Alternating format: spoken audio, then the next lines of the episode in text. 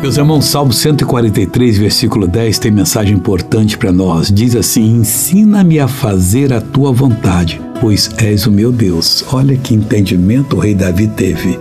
Se eu tiver o mesmo entendimento, eu não vou fazer a vontade de Deus de qualquer maneira, eu tenho que ser ensinado. Se você tiver entendimento e respeito por Deus, você vai fazer a mesma oração, para não fazer errado.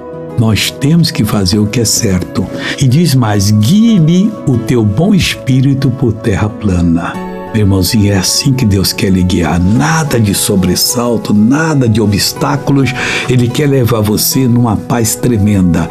E Deus, se você, olha, e se você não está vivendo em paz, está vivendo agoniado, desesperado, isso não é o plano de Deus. Você tem que voltar ao plano de Deus, porque é dessa maneira que Deus cria a gente e dirige-nos e nos dá a vitória em nome de Jesus. Agora vamos orar.